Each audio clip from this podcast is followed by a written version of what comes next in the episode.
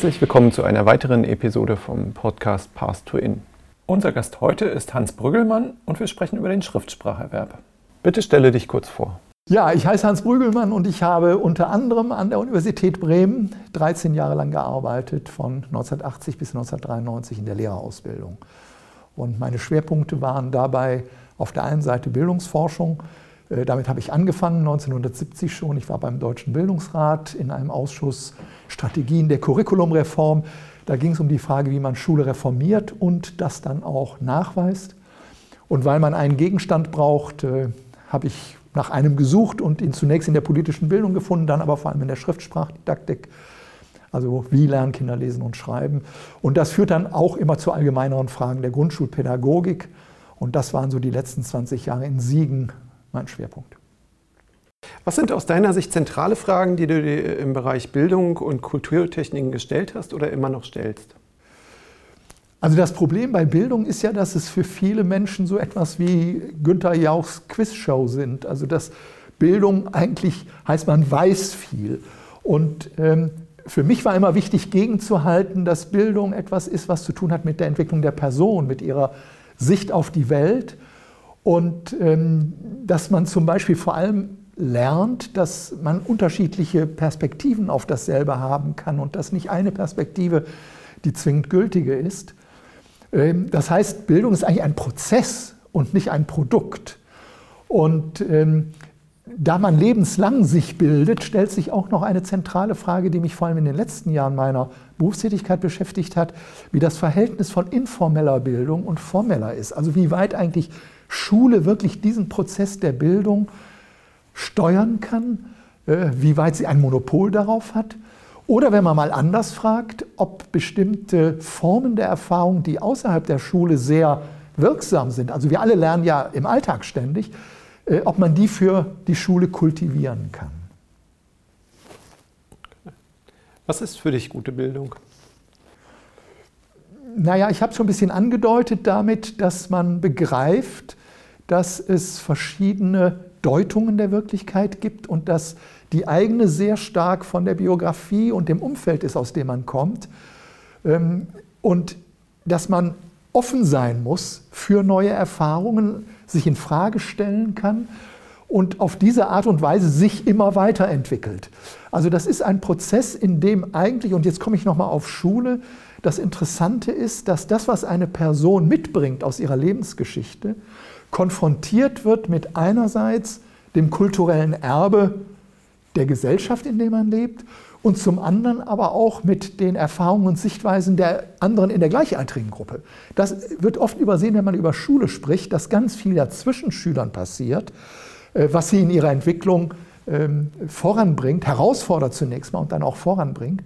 Und das ist das, was ich auch mit informellem Lernen eben ansprach. Also vieles von dem, was Schule leistet, ist nicht im Lehrplan festgeschrieben, sondern wird über die soziale Dynamik, die man mehr oder weniger kultivieren kann als Lehrer. Ähm, also Gerhard Senlaub hat mal schön gesagt, ähm, der Lehrer ist die Sonne und steht allem im Wege in der Schule. Und er muss lernen, sich zurückzunehmen, damit diese Prozesse produktiv werden können, die zwischen Schülern passieren. Welche Auswirkungen hat dieser Bildungsbegriff auf das pädagogische Handeln? Du hast es jetzt schon ein bisschen mit angesprochen. Ja, also eine Konsequenz, ich finde, am besten gefasst haben das die Schweizer Didaktiker Gallin und Ruf, die gesagt haben, Unterricht müsste so aufgebaut sein, und jetzt kommen drei Fremdworte, die ich aber dann erläutere, dass man vom Singulären über das Divergierende zum Regulären kommt. Also nicht wie es traditionell war, äh, der Lehrer vermittelt das, was er weiß, an die Schülerinnen und Schüler, indem er das elementarisiert, sondern er versucht, das, was die Schüler mitbringen, zu aktivieren, in Auseinandersetzung zu bringen mit dem, was andere Schüler mitbringen und dadurch zu dem Regelhaften zu kommen. Ähm, also im Sachunterricht ist das ganz deutlich, wenn man Experimente macht und die Kinder fragt, wie sie sich das erklären und sie das aneinander abarbeiten und man kommt nachher auf die physikalischen Gesetze, statt das Gesetz zu nehmen und zu überlegen, wie kann ich das klein arbeiten. Und ähm, das ist, glaube ich, ein ganz zentraler Punkt. Äh, man redet oft davon, die Schüler dort abholen, wo sie sind. Aber damit ist nicht gemeint, ich mache ein diagnostischen Test und dann erkläre ich dem Schüler, was ihm fehlt, sondern ich versuche ihn wirklich ja, zu aktivieren, in dem Sinn, dass er mal explizit macht, was in seinem Kopf vorgeht, damit er dadurch überhaupt in Bewegung kommt und eine Chance besteht, dass das, was in der Gruppe passiert, anschlussfähig wird. Was erachtest du als wichtige Kulturtechniken?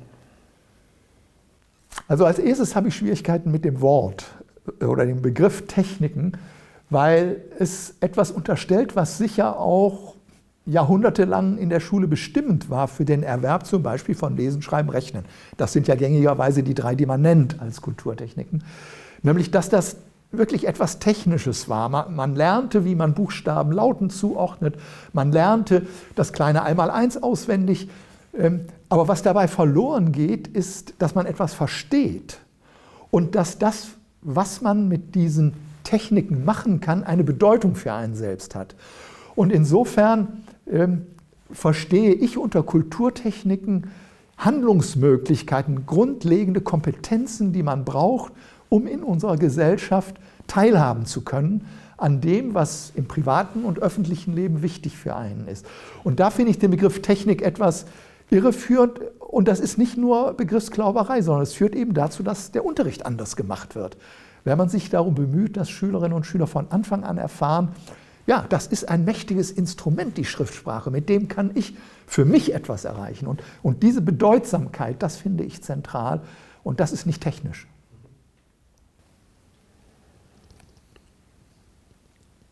Für wie wichtig hältst du das Erlernen dieser Basiskompetenzen für Schülerinnen mit dem Förderschwerpunkt geistige Entwicklung? Ich habe ganz große Schwierigkeiten mit diesen Schubladen, weil für mich die Kompetenzniveaus eigentlich sich graduell unterscheiden und nicht qualitativ. Und von daher finde ich, dass natürlich jede Schülerin, jeder Schüler einen Zugang braucht zu den Symbolsystemen, die wir haben. Da sind die Zahlen das eine, da sind Buchstaben und Schrift das zweite. Ähm, aber es gibt ja auch noch andere Bilder ähm, oder Verkehrsschilder oder ähnliches. Und bei dem allen spielt Symbolverständnis eine Rolle und ich denke, das ist etwas, das jeder Mensch entwickelt, wie rudimentär auch immer. Und das Zweite ist, dass es dann Aufgabe der Schule ist, das, was die betreffende Person entwickelt hat, weiterzuentwickeln. Also ich sehe das als ein Kontinuum und das gilt völlig unabhängig von irgendwelchen Klassifikationen als behindert in einer bestimmten Art und Weise. Es geht darum zu sehen, wie weit ist dieses Symbolverständnis entwickelt und was können wir tun, dass diese Person unter den gegebenen Bedingungen möglichst weit kommt und entsprechend die Lernangebote für alle äh, auszugestalten. Denn wir haben ja große Unterschiede auch bei den sogenannten Regelschülern. Und auch da müssen wir sehen, wo knüpfen wir an. Und von daher macht es für mich keinen Unterschied. Und ich denke, ja, es ist ganz zentral, dass sie möglichst weit gefördert werden in diesem Bereich. Äh, und das kann, um ein Beispiel zu geben, bedeuten, dass das Kind dem Erwachsenen etwas diktiert und der Erwachsene schreibt es auf. Auch das ist Gebrauch der Schriftsprache und vermittelt dem Kind schon eine Vorstellung davon, was dieses Symbolsystem leistet. Dass es zum Beispiel Begriffe nicht abbildet, eins zu eins im Sinne, ein langes Wort steht für ein großes Tier oder so, sondern dass es einen Lautbezug gibt. Und solche Einsichten kann man Kindern vermitteln, indem man entsprechend sich einstellt auf ihre Voraussetzungen. Welche Anforderungen werden an Schülerinnen beim Erlernen des Schriftspracherwerbs gestellt? Ich habe das schon angedeutet, Schrift ist ein Symbolsystem und es ist ein doppeltes Symbolsystem, denn unsere Sprache symbolisiert Erfahrungen, Vorstellungen und die Schrift symbolisiert wiederum die Sprache. Hat, wie ich gerade gesagt habe, keinen direkten Bezug zum Gegenstand, der bezeichnet wird. Und das ist eine hohe Abstraktionsleistung, die erbracht werden muss. Das bedeutet zum Beispiel, dass gesprochene Sprache zum Gegenstand des eigenen Nachdenkens gemacht wird. Etwas, was man schon vorbereiten kann im Kindergarten mit Reimen, mit Anlautspielen und dergleichen, dass die Kinder nicht auf die Bedeutung achten, sondern auf die Lautform. Man muss über Sprachkompetenz verfügen. Das ist ja immer so schön, wenn man sagt Sinnentnahme aus einem Text, als ob aus den Buchstaben über die Lautung plötzlich die Bedeutung entsteht. Nein, wir haben Hypothesen, was der Text meint und wir kontrollieren diese Hypothesen, verifizieren sie an dem, was wir lesen. Also es ist ein hoher Anspruch im Hinblick auf Symbolverständnis und dann die besonderen Regeln dieses Symbolsystems Schriftsprache, die eben anders sind als Noten in der Musik oder Zahlen in der Mathematik.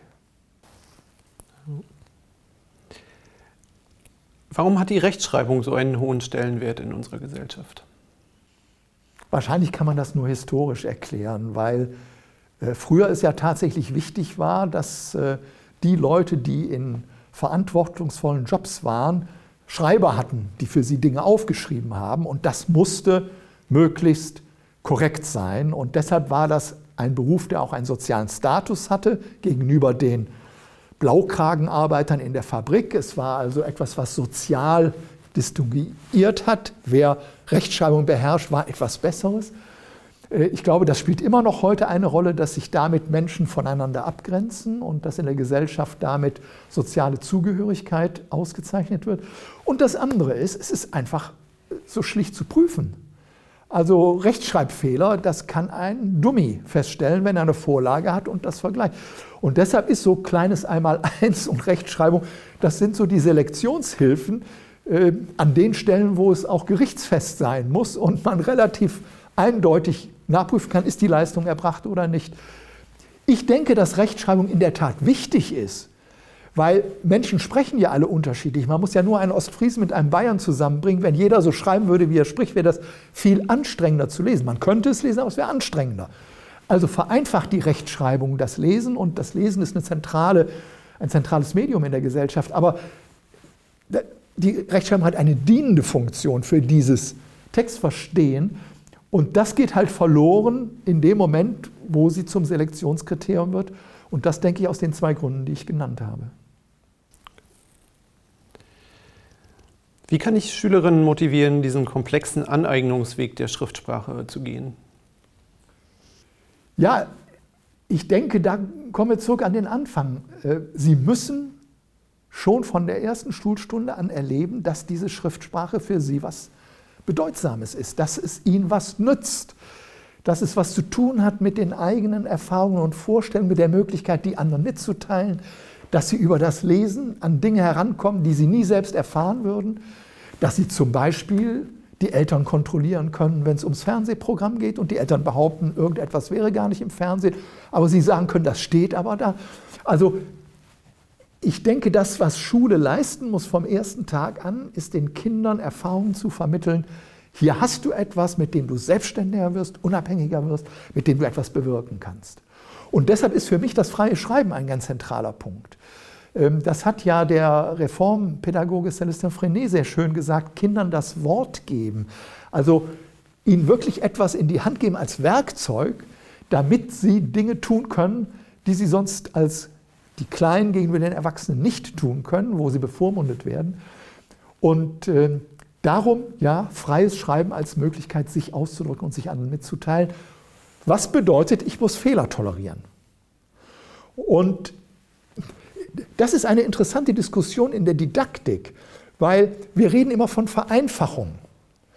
Und gängigerweise verstehen wir unter Vereinfachung, dass wir das komplexe System in viele kleine Bröckchen zerteilen, die wir sozusagen wie eine Diät dem äh, noch nicht so ganz funktionsfähigen jungen Menschen vermitteln.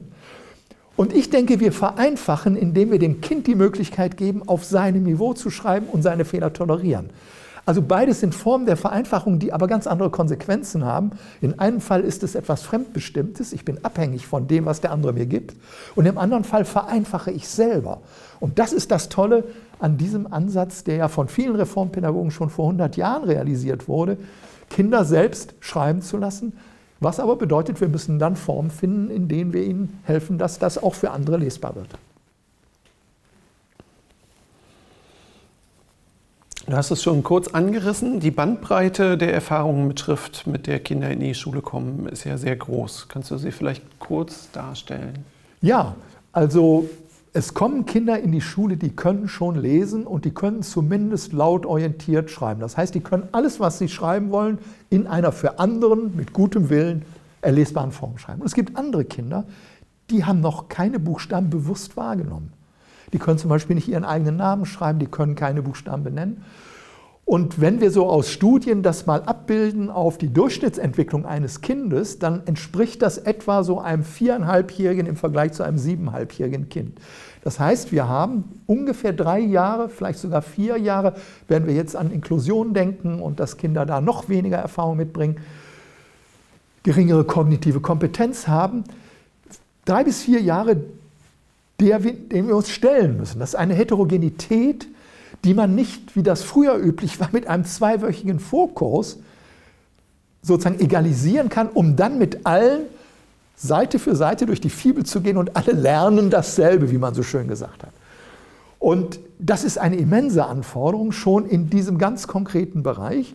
Hinzu kommt, dass Lernen ja nicht nur abhängt von dem, was man über den Gegenstand weiß, sondern aus was für einem sozialen Milieu kommt man, was für eine Muttersprache habe ich, auch welches Geschlecht habe ich. Also in unserer Gesellschaft ist ganz deutlich, dass Schriftsprache eher etwas ist, was von Frauen beherrscht wird. Also wir müssen uns nur Leseleistungen angucken, Rechtschreibleistungen während der Grundschul- und Sekundarstufzeit. Aber auch wenn wir uns Erwachsene angucken, was so Lesehäufigkeit betrifft, dann ist das auch geschlechtsspezifisch. Und das hat auch eine Auswirkung darauf, wie sich zum Beispiel Kinder dann in der Schule dem Gegenstand stellen. Das ist mal so beispielhaft aufgerissen, das Spektrum an Heterogenität. Wie kann es dann gelingen, all diesen Kindern gerecht zu werden? Ich denke nicht, indem wir differenzieren, wie das so schön heißt. Also die Lehrerin überlegt sich, das Kind ist da, das bekommt dieses Arbeitsblatt, das Kind ist da, das bekommt dieses Arbeitsblatt. Damit würde sich die Lehrerin völlig überfordern. Ich habe diese Bandbreite hier angedeutet. Wenn sie aber Gruppen bildet, wie wir das auch kennen, die Blümchengruppe, die Sternchengruppe, dann hat man so drei Gruppen, dann sind die in sich immer noch heterogen. Deshalb haben Erika Brinkmann und ich gesagt, statt Differenzierung von oben brauchen wir Individualisierung von unten. Das heißt, wir müssen Räume eröffnen, in denen die Kinder auf ihrem Niveau sinnvoll ihren nächsten Schritt tun können. Und damit komme ich zurück aufs freie Schreiben. Also wenn ich mit den Kindern zum Beispiel im Schulgarten war und wir haben uns angeguckt, welche Pflanzen es da gibt, wir haben selber was gepflanzt und dann kommen wir wieder ins Klassenzimmer zurück und sagen, nun wollen wir doch mal festhalten, was wir heute erlebt haben. Jeder schreibt für sich auf, was ihm wichtig war. Dann kann ein Kind ein Bild malen. Ein anderes Kind kann einem Erwachsenen etwas diktieren. Ein drittes Kind schreibt ein Wort wie die Bohne, weil das war das, was es besonders interessiert hat unter sein Bild. Ein drittes Kind schreibt lautorientiert zwei, drei Sätze, um irgendetwas mit dem Säen und dann wieder Erde über die Samen aufzuschreiben. Und dann gibt es Kinder, die schon ganz viele Wörter richtig schreiben und vielleicht sogar eine ganze Seite schreiben. Also ich habe eine gemeinsame Aufgabe, ich habe aber einen Spielraum, in dem alle Kinder auf sinnvolle Weise ihre persönlichen Erfahrungen zu Papier bringen können. Und dies kann hinterher gebunden werden zu einem kleinen Heft, um sozusagen als Protokoll oder als Bericht über diesen Tag zu dienen. Also freies Schreiben wäre etwa eine Möglichkeit, freies Lesen ist eine andere. Ähm, also wenn man mit Kindern zum Beispiel in eine Bibliothek geht, eine Bücherei, äh, und sie selber suchen lässt, was sie interessiert, dann findet man, dass sich die Kinder schon vom Thema her ganz unterschiedliche Bücher aussuchen. Aber es gibt auch die, die suchen sich die mit den vielen Bildern und andere suchen sich eher welche mit mehr Schrift. Und in der Weise würde ich auch gerne beim Lesen den Kindern die Möglichkeit eröffnen, dass sie vom inhaltlichen Interesse her sich Dinge auswählen, und nach der Schwierigkeit, die sie entweder selber bewältigen können oder mit Hilfe anderer. Also in einer Klasse kann ja, wenn ich nochmal diese Bandbreite nehme, durchaus auch genutzt werden, dass manche Kinder mehr können als andere, sodass das Kind mit seinem Buch zu einem Leser oder einer Leserin geht und sagt, kannst du mir das vorlesen? Und da passiert ja ganz viel zwischen den Kindern wieder. Ähm, also diese informellen Lernprozesse, die ich ansprach.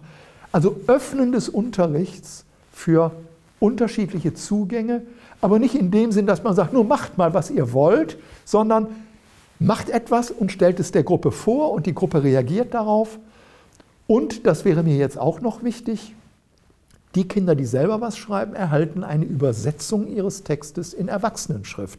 Also dass Kindern auch von Anfang an deutlich gemacht wird, völlig okay, wie du schreibst für deine Kompetenz, Aber unser Ziel ist, dass wir Erwachsenenschrift lernen. Und damit dir das gelingt, übersetzen wir den Text von Anfang an in diese lesbare Form. Und du wirst merken, es ist leichter für andere, das zu lesen. Und dann guck mal, ob du nicht auch Wörter findest, die du wieder brauchst. Und so kommt ein Prozess in Gang, so wie Piaget das gesagt hat, mit Interaktion zwischen den Vorstellungen des Kindes und den Herausforderungen, die es noch nicht selbstständig bewältigen kann. Vygotsky hat das ja auch sehr schön beschrieben, die Stufe, die Zone der nächsten Entwicklung. Und insofern ist ein solcher Unterricht nicht, wie so gerne gesagt wird, man lässt die Kinder spielen, sondern eine Herausforderung, die aber abgestimmt ist auf das aktuelle Niveau des Kindes. Und diese Abstimmung macht das Kind selber. Das, das ist das Spannende und das Entlastende für Lehrerinnen, die sonst völlig überfordert sind mit diesen 25 verschiedenen Entwicklungsständen. In Diskussionen in der Deutschdidaktik äh, werden die unterschiedlichen Zugänge zum Schriftspracherwerb ja mit einer besonderen Vehemenz vertreten. Welche Bedeutung haben die unterschiedlichen Zugänge aus deiner Sicht? Also die liegen auf verschiedenen Ebenen. Ähm, grundsätzlich, ich habe das ja schon eingangs erwähnt, gibt es die, die eher denken, man muss die Fachstruktur gut verstehen und sie dann elementarisieren und den Schülerinnen und Schülern sozusagen in Häppchenform vermitteln. Und es gibt die anderen, die sagen, man muss aktivieren, was Schüler mitbringen und ihnen den nächsten Schritt ermöglichen. Und das hat dann Konsequenzen für die Art, wie Unterricht auch gemacht wird. Also ist das ein Lehrgang in kleinen Schritten, der vorgeschrieben ist? Oder ist das, wie eben skizziert, so eine offene Situation, in der man agiert? Also da Spracherfahrungsansatz für diese offenen Situationen und Fibellehrgänge auf der anderen Seite repräsentieren diese Ansätze. Aber innerhalb der Fibellehrgänge gibt es ja die silbenanalytischen etwa, die anders vorgehen als die ähm, einzelheitlich orientierten oder analytisch-synthetischen. Und auch beim Spracherfahrungsansatz gibt es Unterschiede, wie stark zum Beispiel die Normschreibung schon am Anfang präsent ist oder nicht. Also auf der methodischen Ebene, denke ich, äh, haben verschiedene Ansätze durchaus Formate, die man untereinander austauschen kann, also nutzen kann. Aber wo es Unterschiede gibt, die schwer verhandelbar sind, das ist in der Haltung, in, in der Grundposition, wie verstehe ich Lernen von Kindern und wie sehe ich Schule als ein Ort des Aufwachsens in einer demokratischen Gesellschaft. Und da ist für mich eben sehr schwer zu akzeptieren, dass die Lehrperson sich betrachtet als der Quell allen Wissens, der auch noch bestimmt, wie dieses Wissen angeeignet wird, in methodischer Hinsicht. Da finde ich, gibt es Abgrenzungen, die notwendig sind. Aber was konkrete, zum Beispiel auch Ideen etwa der silbenanalytischen Methode, kann man im Rahmen des Sprachenerfahrungsansatzes nutzen. Und ähm, man kann natürlich auch bei einer Fibel nutzen, äh, das freie Schreiben als eine Möglichkeit, die man in bestimmten Fällen.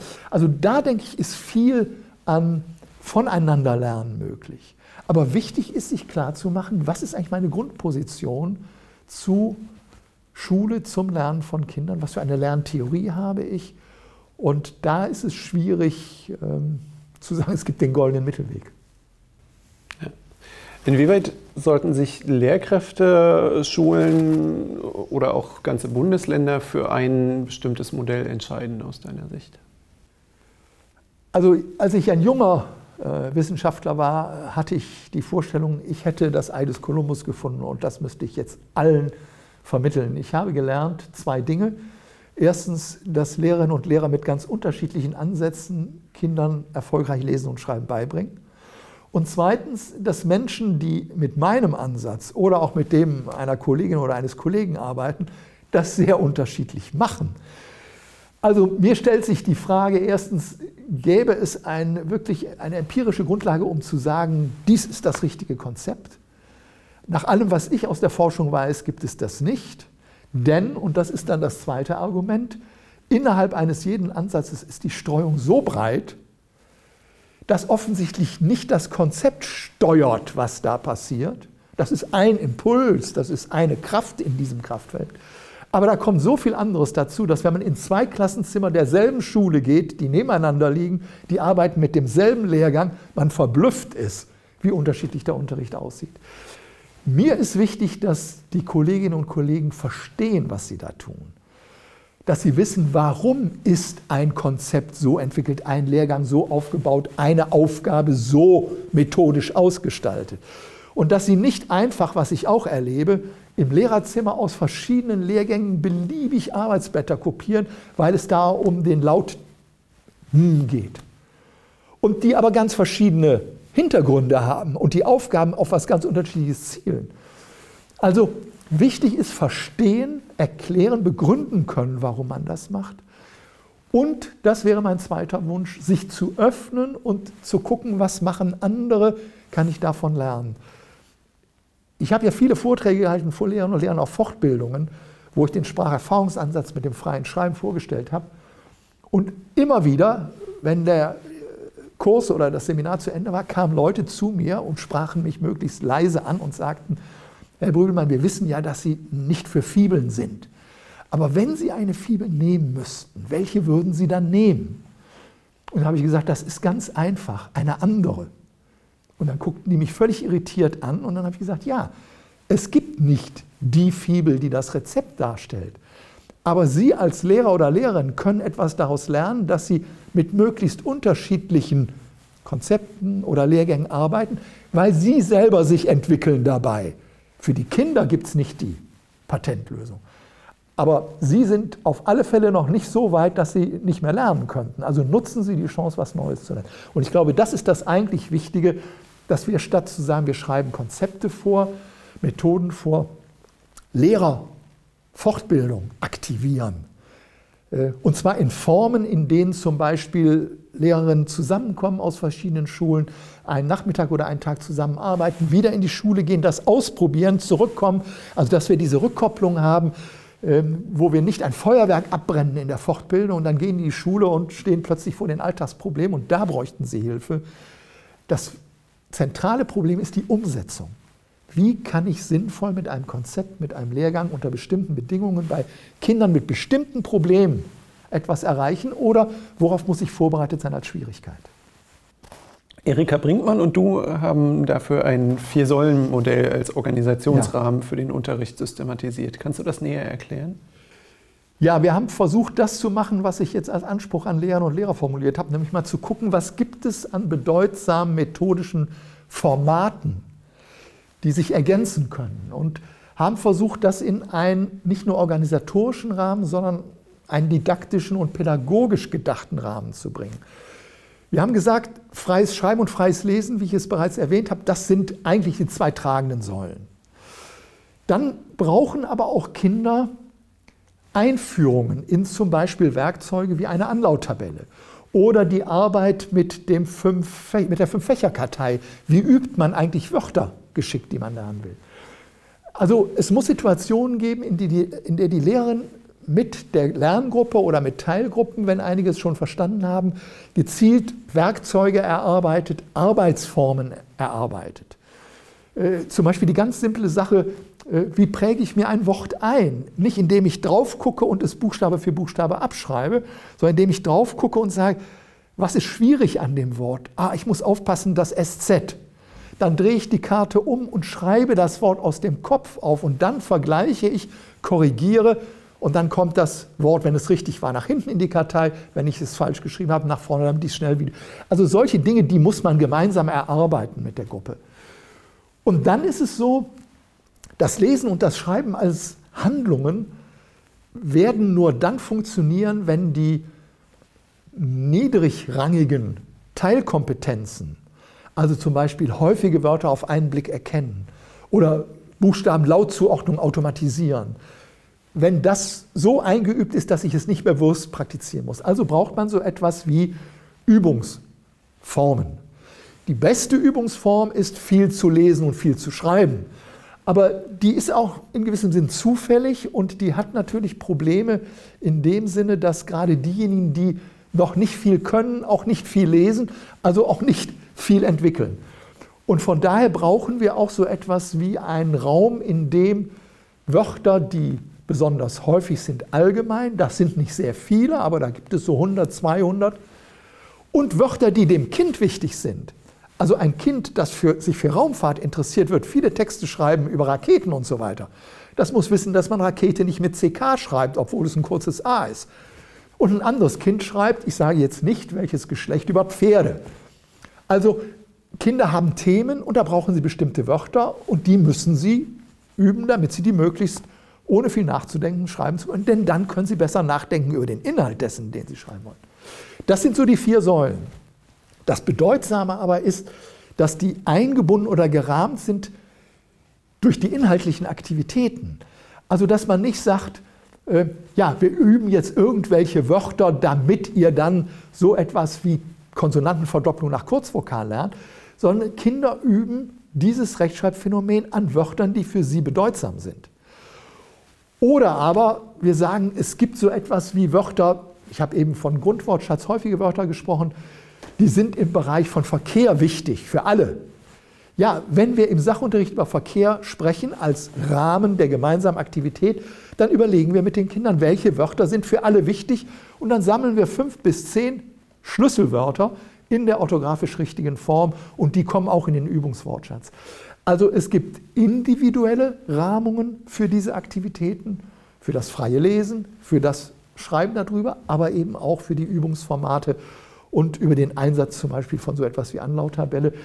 Um nochmal ein Beispiel zu geben, äh, in der ABC-Lernlandschaft, die Erika Brinkmann entwickelt hat, kann man bei der Anlauttabelle für jeden Laut aus einer Zahl verschiedener Bilder wählen. Auch das ist wichtig, dass Kinder für die Anlauttabelle Bilder haben, die ihnen was bedeuten.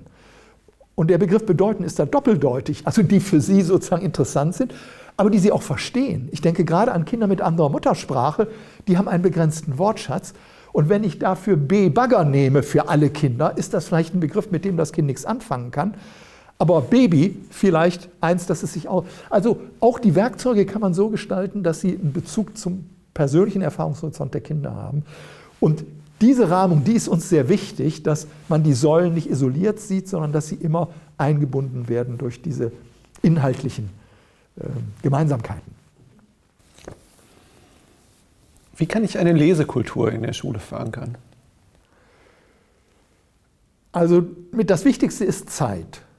Ähm, ich war sehr beeindruckt schon so in den 80er Jahren von einer Schule, in der jede Woche in einer Stunde alle Personen in der Schule gelesen haben. Also die konnten sich hinsetzen, wo sie wollten, aber jeder musste ein Buch haben, musste, konnte er sich selber aussuchen und lesen. Und der Hausmeister hat sich irgendwo hingesetzt und die Putzfrau hat sich irgendwo hingesetzt und Besucher haben sich hingesetzt. Das finde ich ist ganz viel Zeit zu haben. Die kann man auch in der Klasse haben. Ähm, ich verstehe bis heute nicht, warum immer alle dasselbe lesen müssen, womöglich noch laut lesen müssen, obwohl das alle schon fünfmal gehört haben.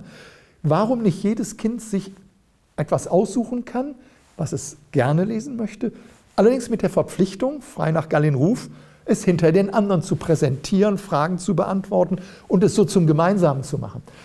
Also Lesekultur entwickeln bedeutet Zeit zu schaffen, Raum zu schaffen für Lektüre, für individuelle Lektüre und eben das irgendwie sozial einzubinden, dass dieses Lesen auch eine Funktion nicht nur für mich hat, es ist doch toll, wenn man sich vorstellt, wir sprechen miteinander über den Herbst und nicht alle lernen ein Herbstgedicht auswendig, sondern in der Klasse liegen fünf Bücher mit Gedichten und jedes Kind sucht sich ein anderes Herbstgedicht, lernt das auswendig, trägt das vor und die Kinder lernen 25 Herbstgedichte kennen.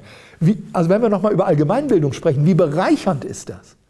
Das heißt ja nicht, dass man nicht auch mal eine gemeinsame Lektüre hat, aber meine Grundidee wäre, Lesewelt bedeutet, jeder bringt auch da sein Persönliches hinein und damit bereichern sich alle untereinander.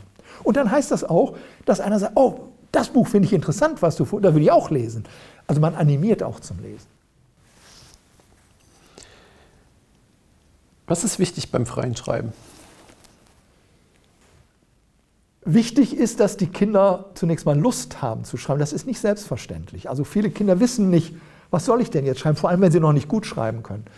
Also man braucht Anlässe, das kann ein Brief sein, wenn man fragt, wen würdest du gerne mal was schreiben? Äh, das kann aber auch ein Bild sein. Also was sich sehr bewährt hat, sind zum Beispiel so mit wenigen Strichen angefangene Bilder, die die Kinder vervollständigen, Dabei entwickelt sich in ihrem Kopf eine Idee, was das ist, und dann können sie das aufschreiben. Anfangs schreiben sie nur ein Wort darunter, dann schreiben sie einen Satz, nachher eine Geschichte.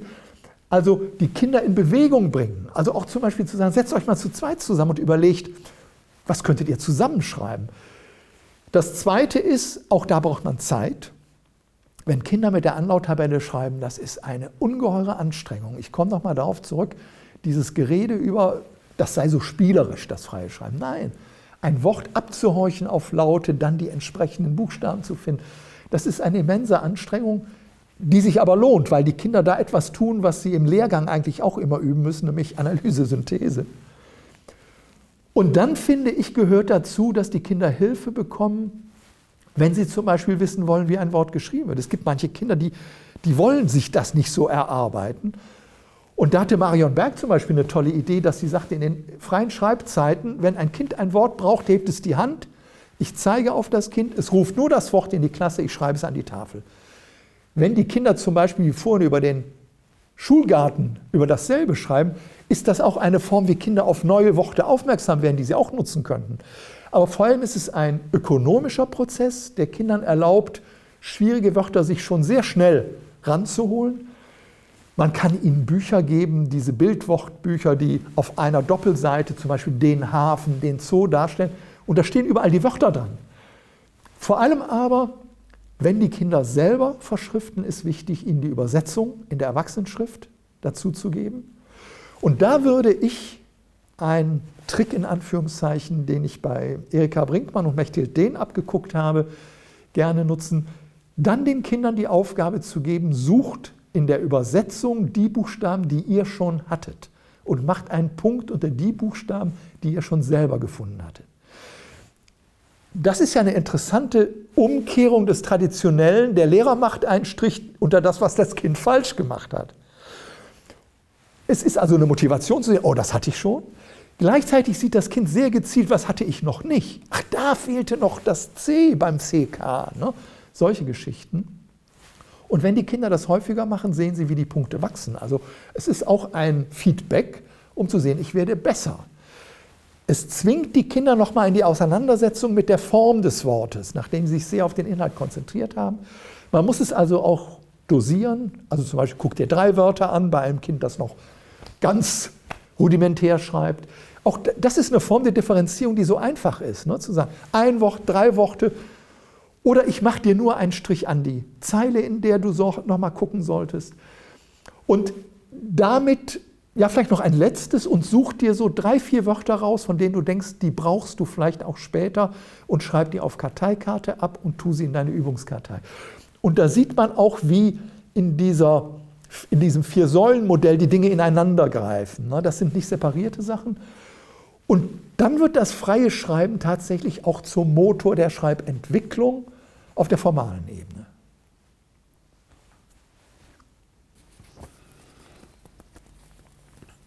Das Freischreiben und äh, auch gerade das lautorientierte Schreiben stehen ja häufig in der Kritik. Was sagt die Empirie dazu? Äh, da muss man zwei Stränge der Empirie unterscheiden. Das erste ist, dass man in Schulen geht und sich anguckt, wie schneiden Kinder, die nach dem einen Ansatz und dem anderen Ansatz gelernt haben, ab. Und das Ergebnis ist durchweg, Ende vierter Klasse findet man eigentlich keine bedeutsamen Unterschiede. Man findet sehr unterschiedliche Entwicklungsschritte. Zum Beispiel Kinder, die frei schreiben, sind am Anfang oft weiter als die, die mit dem Fibellehrgang arbeiten. Im Rahmen des Grundwortschatzes sind wieder eher Fibelkinder weiter, weil das geübte Wörter sind, aber sobald es fremde Wörter sind, wissen sie nicht, wie sie es tun sollen.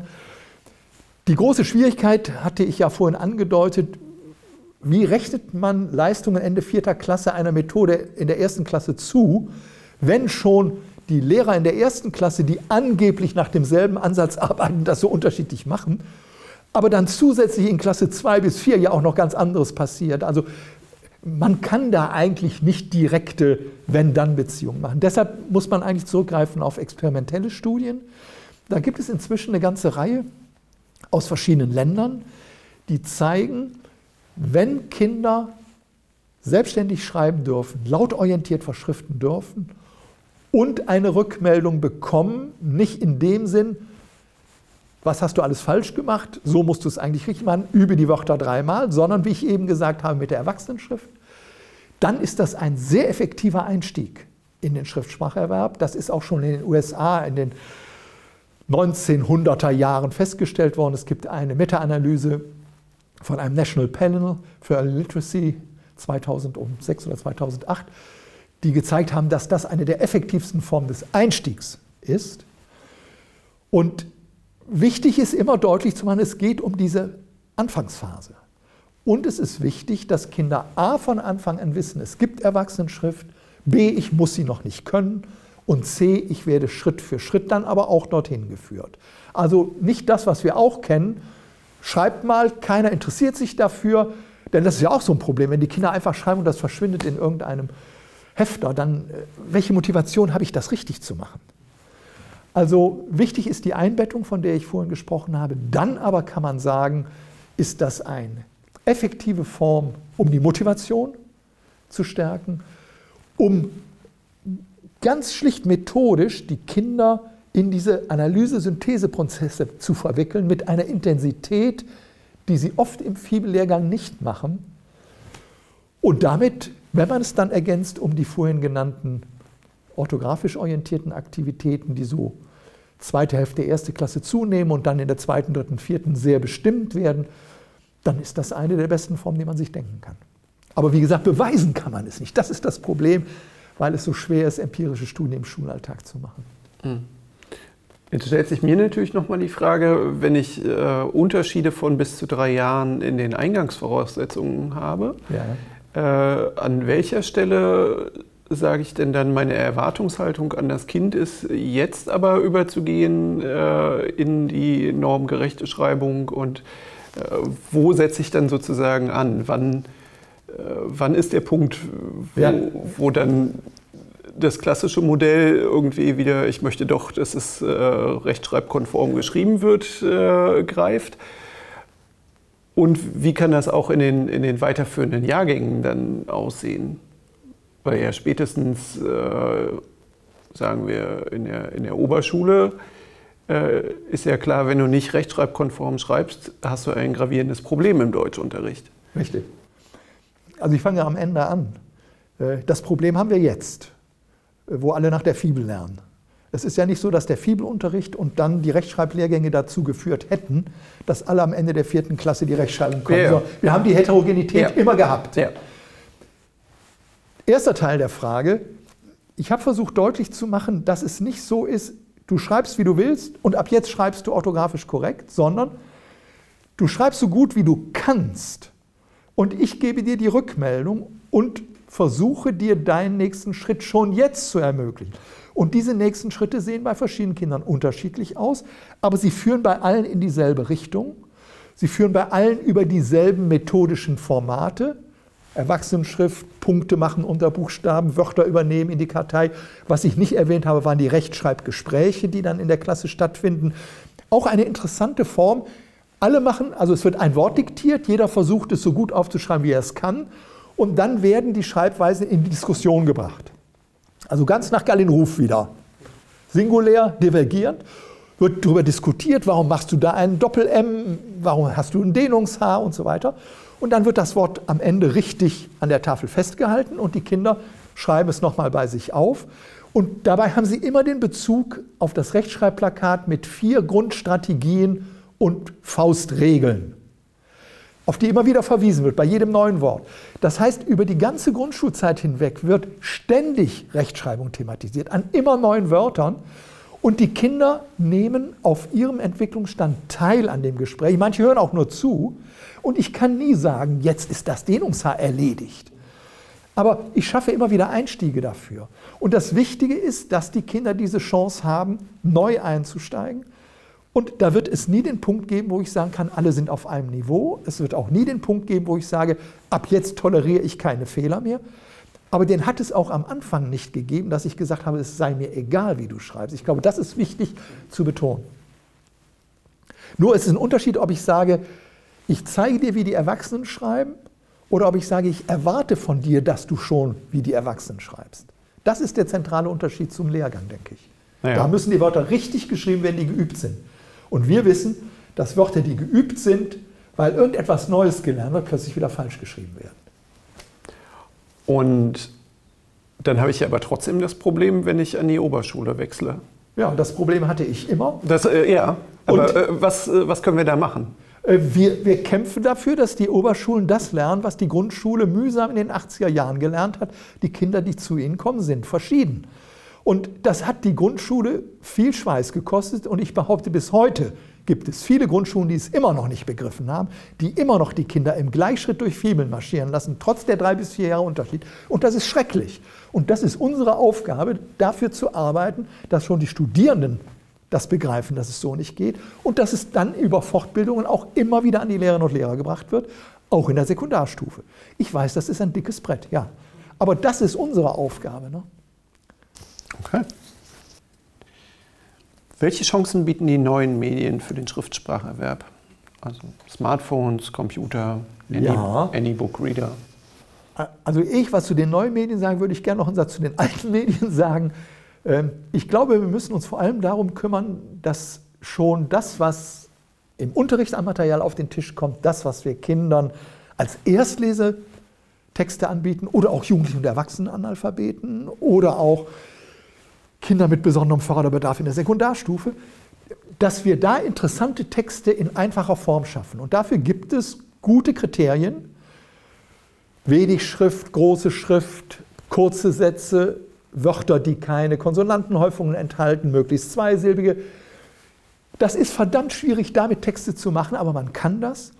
Und ich wünsche mir, dass wir mehr davon bekommen. Es gibt dafür schon kommerzielle Materialien. Regenbogen Lesekiste ist eine, aber andere Verlage haben auch etwas dazu gemacht. Nur das, was über den Buchhandel als leseleicht kommt, ist eigentlich etwas für Kinder, die schon lesen können. Und was wir brauchen, ist für die, die noch wirklich stolpern. Auch für Jugendliche, die etwas über Liebe suchen oder ein Kochbuch suchen. Da gibt es aus der Erwachsenenalphabetisierung schon ganz gute Beispiele dafür. Da müssen wir besser werden in den Medien, schon in den traditionellen. Und das andere ist mit den neuen Medien, wir müssen verdammt nochmal aufpassen, dass wir nicht in die Falle kommen, dass wir denken, wenn wir Arbeitsblätter auf den Computer kopieren, dann hätten wir irgendetwas gewonnen. Nur weil da kleine Tierchen zwitschern und weil plötzlich irgendein Gong ertönt, wenn ich was richtig gemacht habe. Die neuen Medien schaffen für den Schriftspracherwerb ein großes Plus, dass ich nämlich Schriftsprache und Lautsprache koppeln kann. Das konnte ich mit keinem anderen Medium oder ich musste einen Erwachsenen haben, der neben dem Kind sitzt. Und damit kann ich solche Dinge machen wie eine sprechende Anlauttabelle. Das heißt, die Kinder können Buchstaben anklicken und hören den Laut. Sie können sich dazu Beispielwörter als Bilder suchen, die werden Ihnen vorgesprochen. Sie hören dabei denselben Buchstaben in unterschiedlicher Koartikulation. Sie lernen also etwas über die Streuung des Lautes, anders als in der Fibel, wo so getan wird, als ob es den Normallaut gäbe. Man kann eine Schreibfläche haben, auf die die Kinder dann Wörter verschriften, das anklicken, es wird ihnen vorgesprochen. Und sie merken plötzlich, da fehlt was. Also man kann das so als einen akustischen Spiegel benutzen. Es gibt eine Studie aus den 1990er Jahren von einer norwegischen Kollegin, die festgestellt hat, dass Kinder, die so gelernt haben, in der Rechtschreibung schneller vorankommen, weil sie sehr früh die alphabetische Strategie perfektioniert haben auf diese Art und Weise. Aber ich kann auch das Lesen unterstützen Etwa indem Kinder einen Text von dem Bildschirm lesen und auf Wörter mit dem Finger tippen, die ihnen schwerfallen zu lesen und die werden ihnen vorgesprochen. Oder aber, äh, was wir ja auch kennen, so aus dem Paired Reading, also ein Erwachsener liest mit einem Kind zusammen, was heute ja auch viel mit den Lautlese-Tandem-Verfahren gemacht wird. Ein Text erscheint und wird gesprochen von einer geschulten Leserin und die Wörter oder die Silben leuchten auf, parallel zum Sprechen der Vorleserin, sodass die Kinder diesen Bezug zwischen Schriftsprache und Lautung visuell wahrnehmen können, während sie ihn hören. Also da gibt es sehr hilfreiche Möglichkeiten. Ich kann Wortschätze abstimmen auf besondere Bedarfe von Kindern, statt einen Grundwortschatz für alle verbindlich zu machen. Aber da muss man hingehen und das Medium durchdenken und nicht sagen, ich bin ein guter Programmierer, und ich gucke mal, was gibt es auf dem Markt und dann nehme ich ein Arbeitsheft und bringe das auf den Bildschirm. Und das passiert leider heute. Man kann sagen, 80 bis 90 Prozent der Software bringt einfach nichts, weil nicht die Möglichkeiten genutzt werden und im Gegenteil manchmal Fehler, die in den Schriftmaterialien drin sind, jetzt auch noch reproduziert werden und damit besonders effektiv produziert werden. Gut. Gibt es noch was, was du zum Thema Bildung und äh, Basiskompetenzen ergänzen wollen würdest?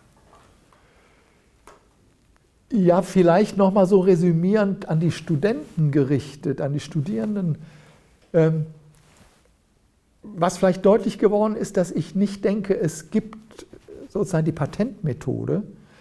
Das heißt aber auch, dass man bei allem, dem man begegnet, und das sind ja manchmal charismatische Hochschullehrer, die man da hat, dass man nicht denkt, äh, weil der das so toll darstellt oder weil das in meiner Schule so begeistert von dem Kollegium wäre es jetzt, sondern dass man immer, was mein englischer Lehrer Lawrence Stanhouse genannt hat, eine experimentelle Haltung gegenüber der eigenen Arbeit bewahrt. Also sich immer klar ist, alles, was ich tue, ist Hypothese. Ich kann vor der Unterrichtsstunde nie sagen, was das Beste ist. Ich kann sagen, ich habe eine gut begründete Hypothese, aber ich muss offen sein für das, was passiert und ich muss diese Hypothese differenzieren, relativieren, überprüfen. Also diese Grundhaltung gegenüber dem eigenen Beruf, ich muss bis zur Pensionierung dazu lernen. Und das andere ist, ich, ich wünsche mir, dass es nicht um Methodenstreit so sehr geht, sondern dass wir mir über die pädagogische Grundhaltung reden. Also das, was Erika Brinkmann und ich die Rahmung genannt haben. Ja, man, man muss handwerklich gut sein, aber wenn der der soziale Rahmen nicht stimmt, die Beziehungsebene nicht stimmt, die Schüler nicht die Erfahrung machen, die Inhalte, um die es hier geht, die haben was mit mir zu tun, dann nutzt die beste Methode gerade bei den Kindern nicht, die schlechte Voraussetzungen haben. Also es gibt immer welche, die kompensieren das. Ne? Die, die haben eine hohe Frustrationstoleranz. Ähm, manche sagen ja, dass die meisten Kinder trotz der Schule lesen und schreiben lernen. Ich finde, das ist ein bisschen. In manchen Fällen stimmt das.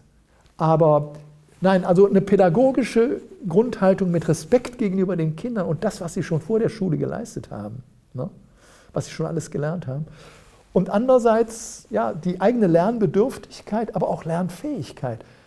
Mich haben immer Lehrerinnen beeindruckt, die so vier Jahre vor der Pensionierung noch mal eine erste Klasse kriegen und sagen, und jetzt will ich noch mal was ganz anderes probieren. Ich habe mich das nie getraut. Und jetzt lasse ich die Kinder frei schreiben und gucke mal. Also wer noch diese Neugier hat und diese Bereitschaft, selber sich zu entwickeln, ich glaube, der wird auch bei Kindern ganz viel auslösen. Vielen Dank für das spannende Gespräch und auch vielen Dank fürs Zuhören.